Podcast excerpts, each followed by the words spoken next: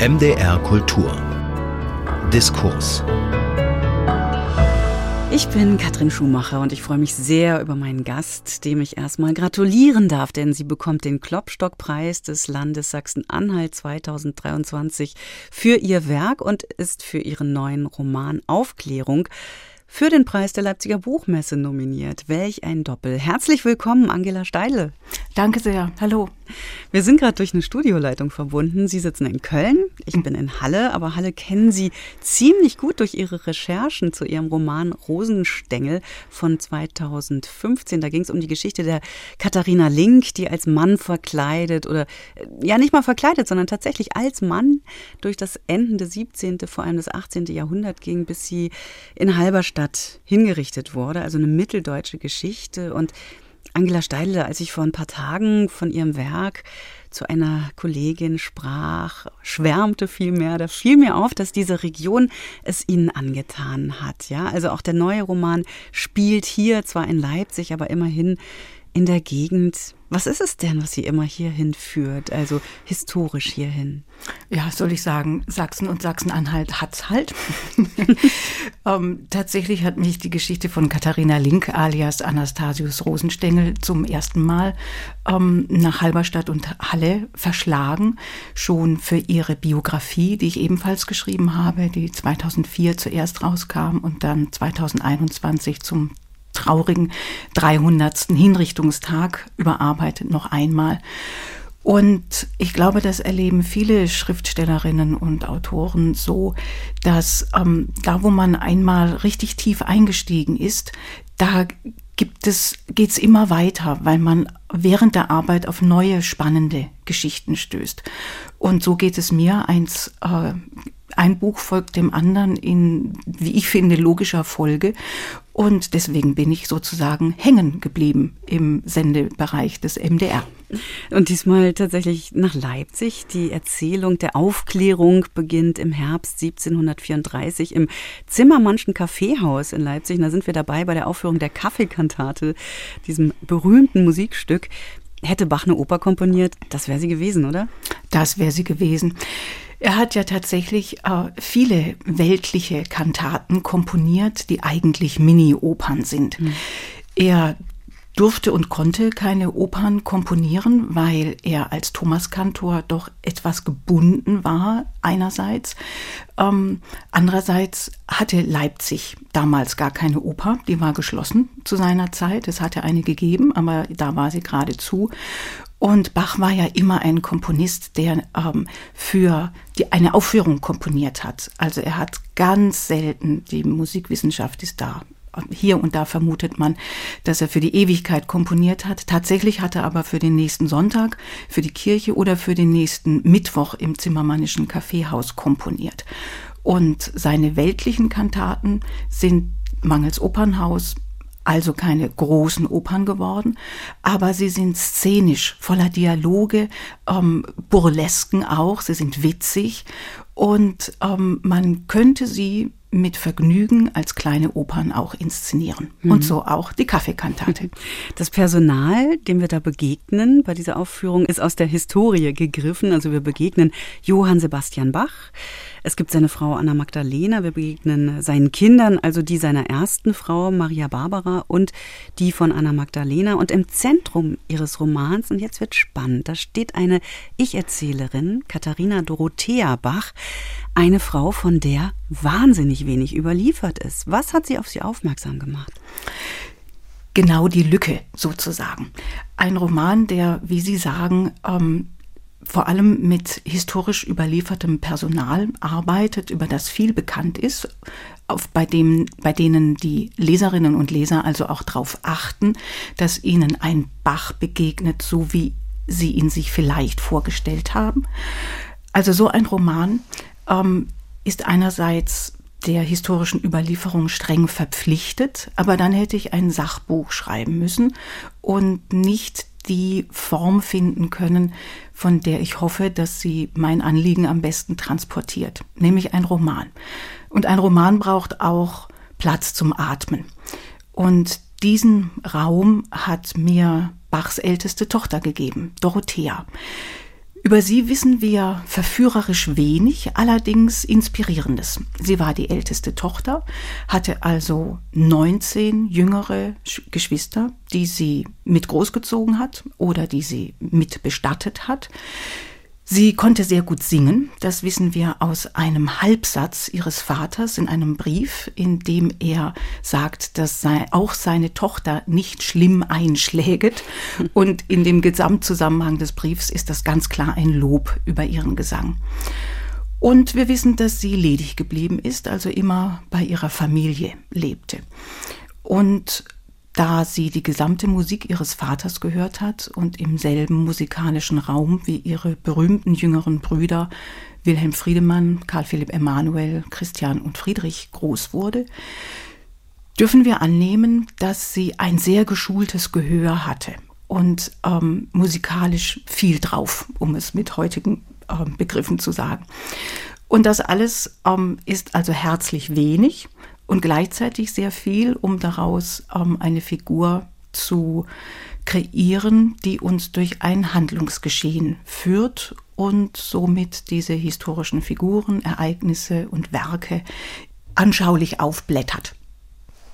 Und es ist nicht nur so, dass es diese eine Ebene gibt, es gibt zwei Ebenen, weil es gibt auch Schriftstücke, beziehungsweise es ist so, dass sich ähm, Dorothea hinsetzt und eine Biografie schreibt, eine Gegenbiografie. Mögen Sie das ein bisschen mhm. erläutern, was da passiert? Ja, sehr gern. Tatsächlich ist das so, dass Dorothea Bach sich als ähm, Mit-50erin hinsetzt und ihre Erinnerungen aufschreibt. Warum? Weil sie sich empört darüber, wie Johann Christoph Gottsched, der Literaturprofessor, ihre Freundin darstellt, die soeben verstorbene Luise Gottsched. Dorothea meint, ey, es war doch alles ganz anders. Sie findet, dass Gottsched zu wenig über Luises Werke geschrieben hat, äh, zu sehr auf ihre eigentlich nicht vorhandenen hausfraulichen Tugenden zu sprechen kommt und im Grunde eigentlich nur seine Autobiografie geschrieben hat und es aber das Leben seiner Frau nennt. Das heißt, Dorothea beginnt ähm, in der Pose einer Zeitzeugin, die es doch besser weiß und schreibt ihre eigenen Erinnerungen an Luise Gottsched auf, muss aber im Verlauf ihrer, ihres Schreibprozesses feststellen, dass sie es auch nicht so genau weiß, falsch erinnert, ähm, vor allem von ihren jüngeren Schwestern darauf aufmerksam gemacht wird, dass manches so gar nicht sein kann. Und so muss Dorothea also ihren eigenen Schreibfluss regelmäßig unterbrechen und sich nachfragen, ähm, ob das denn stimmt, was sie erinnert. Und so kommt das Wesen der Aufklärung, nämlich der Zweifel, das Denken, Überdenken, Neuansetzen, in Frage stellen, die Kritik, also das Wesen der Zweifel, der Aufklärung kommt auf diese Weise formal in den Roman hinein. Das hört sich jetzt vielleicht ein bisschen kompliziert und abstrakt an. Ich kann versichern, das liest sich einfach so runter. Ich unterschreibe das. Es gibt so einen schönen Satz, ganz wahr wird es nicht sein, ganz falsch auch nicht. Der ist ziemlich zentral, ne? Der ist ziemlich zentral, ja. Da spreche ich natürlich als Autorin pro domo. Dorothea Bach als Ich-Erzählerin ist meine gewählte Erzählerin. Autorin des epischen Gesamtarrangements bin aber natürlich ich. Ich spiele auch damit, dass dieses Ich von Dorothea regelmäßig auch ein Ich von Angela Steile ist. Der Roman ist sich bewusst, dass er zu einer späteren Zeit geschrieben wird, nämlich heute, so wie Dorothea Bach auf eine frühere Zeit zurückguckt, so gucke ja auch ich als Autorin auf eine frühere Zeit. Also Dorothea und ich spiegeln uns ständig. Und auch ich mache die Erfahrung, wie Dorothea, dass man manches aus historischer Überlieferung ziemlich sicher sagen kann, vieles und manches Entscheidende aber auch nicht, sodass wir immer interpretieren, wenn wir Geschichte erzählen. Und so kommt dieser zentrale Satz zustande, dass es nie ganz wahr sein wird, aber ganz falsch eben auch nicht. Ich finde es schon wunderbar, wie sich zwei Frauen ähm, quasi aus dem Nebel materialisieren, aus dem historischen Nebel. Es gibt ja diese beiden Frauenfiguren, einmal die quasi besser dokumentierte, nämlich die Gottschedin und dann gibt es die Dorothea. Hm, wie war es in der Arbeit, der Erfindung oder Neuerfindung, Findung dieser beiden Frauen? Wie unterschiedlich war es? Weil sie hatten ja große Freiheit bei der einen mhm. und bei der anderen doch eine Quellenlage, mhm. eine Recherche, die hinter mhm. dem, unter dem, äh, unter dem Schreiben lag. Ja. Luise Gottsched zählt zu den unterschätztesten Frauenfiguren der deutschen Geschichte. Sie war zu ihrer Zeit das berühmteste hochgelahrte Frauenzimmer in Europa. Sie war eine Übersetzerin, eine Wissenschaftlerin, eine Dramatikerin. Sie hat ein unfassbares Övre hinterlassen von einem Umfang und einer inhaltlichen Breite, dass man eigentlich ähm, noch mehrere Doktorarbeiten braucht, damit sich danach in 15 Jahren jemand hinsetzen kann und mal eine ordentliche Monographie zu Luise Gottsched schreibt, die sie mehr als verdient hat. Weil es die aber nicht gibt, wissen wir, so ist sie so überhaupt nicht bekannt. Das hat auch damit zu tun, dass Lessing beide Gottscheds der Lächerlichkeit preisgegeben hat und dafür gesorgt hat, dass an sie nicht mehr erinnert wird. Dabei ist eben, sind beide hochinteressant als Aufklärerpaar, das das neue Wissen und neue Denken in breiteste Schichten gebracht hat.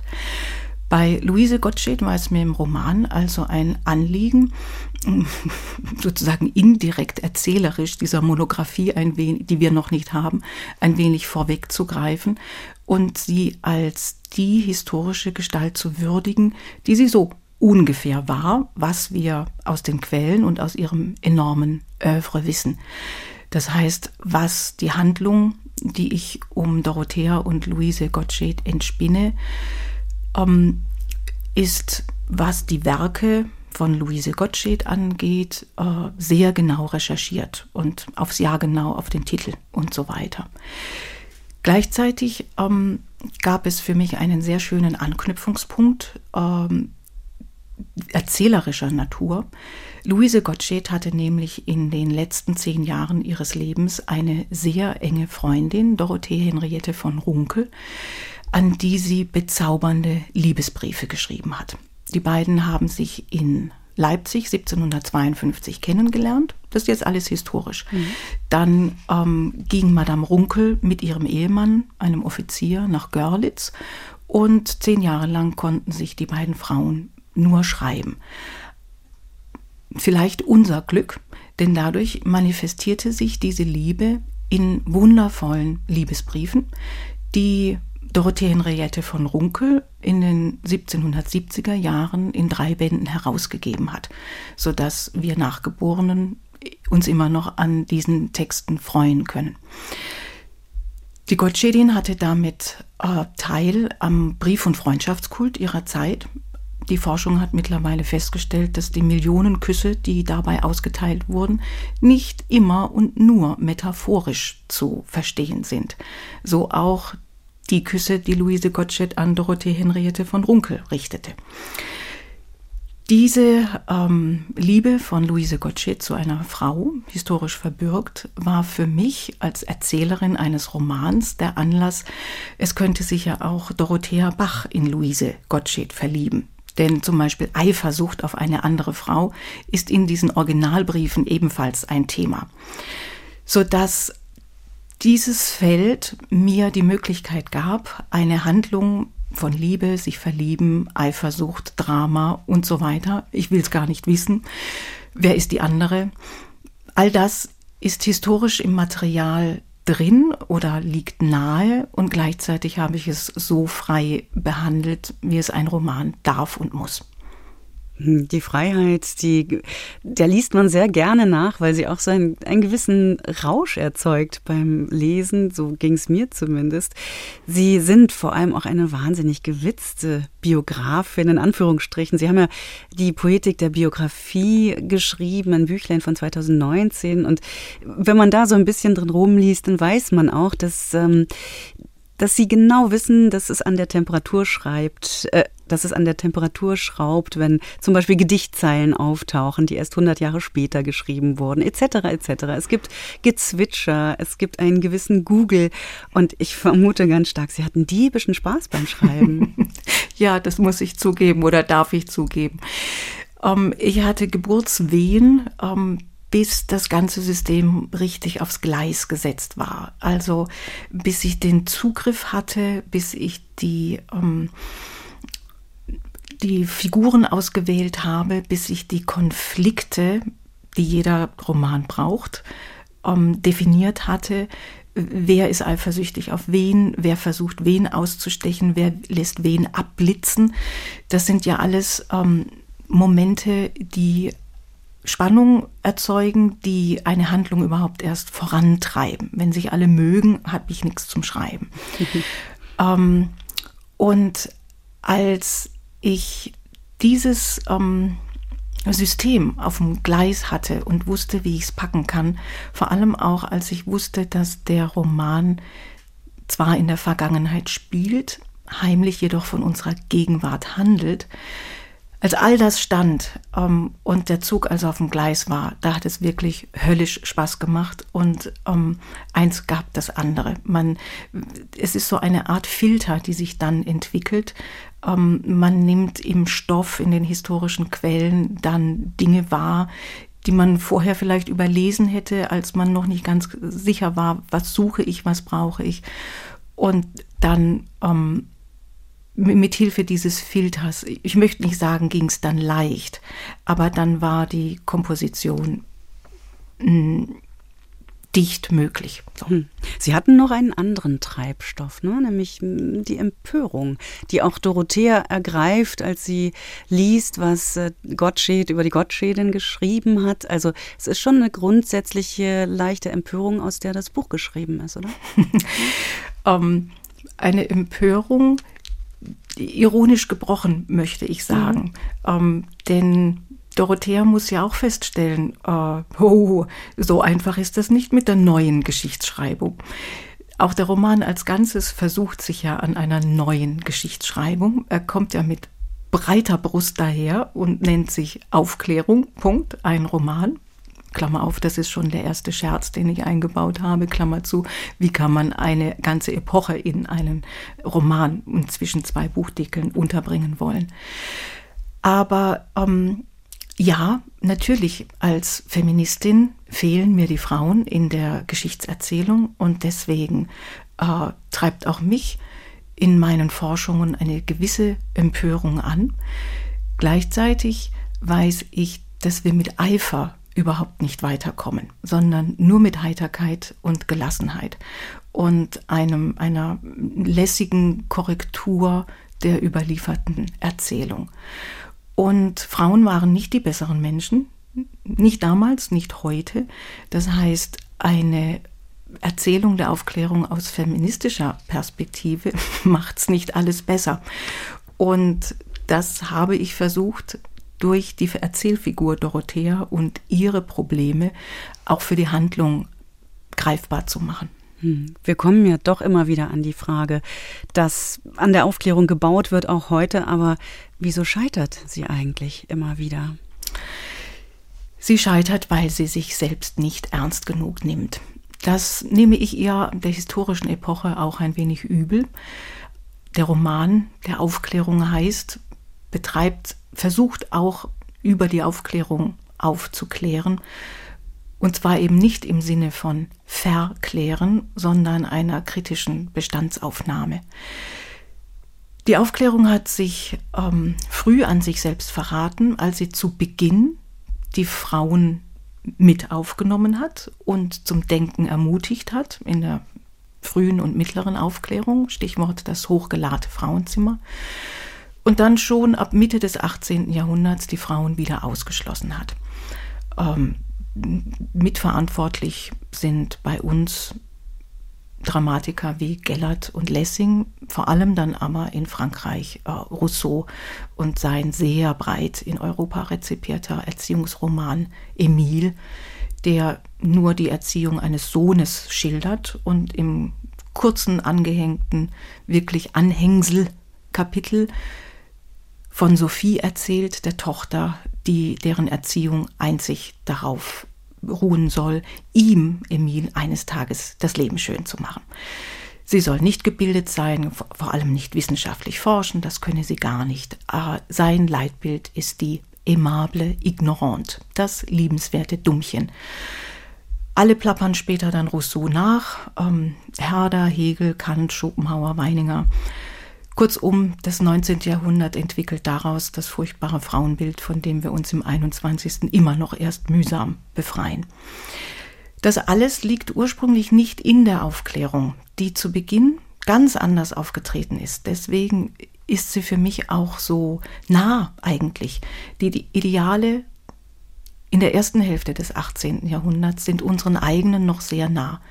Doch dann kommt eben der Bruch und Frauen werden wieder ausgeschlossen, was nicht im Wesen der Aufklärung liegt. Der Roman nimmt die Frauen ins Visier. Man hätte den Roman auch schreiben können ähm, und dabei die Juden ins Visier nehmen können oder besonders die Sklaven in den Kolonien. Das sind alles große Bevölkerungsanteile, die nie Teil der Aufklärung waren, beziehungsweise sich ihren Platz erkämpfen und erstreiten mussten, dann wie die jüdische Aufklärung zum Beispiel. Das heißt, ähm, das kritische Denken, das breite Wissen für alle, sind Momente der Aufklärung, die die Aufklärung als historische Epoche selbst nicht ernst genug genommen hat. Das spricht aber nicht gegen die Aufklärung, sondern gegen die historischen Zeiten. Das Denken, die Ideale sind fast möchte ich sagen ewig oder universell, auf jeden Fall zeitlos und aktueller denn je. Nur das Denken der Aufklärung gibt uns das Rüstzeug, um diese Fehler zu erkennen und sie heute anders zu machen. Hm, Angela Steidler, bauen wir weiter an der Aufklärung allen Ernstes mit Heiterkeit. ähm, ich beneide wirklich jeden, der diesen Roman, der amüsiert, der erhält, der blitzt noch vor sich hat. Aufklärung, ein Roman, der jetzt im Sokamp Verlag erschienen ist. Ich danke Ihnen sehr fürs Gespräch und natürlich für das Buch. Danke Ihnen für die Einladung. Und das war der Diskurs bei MDR Kultur, eine Aufzeichnung aus dem März 2023. Danke fürs Interesse, sagt Katrin Schumacher. MDR Kultur. Das Radio.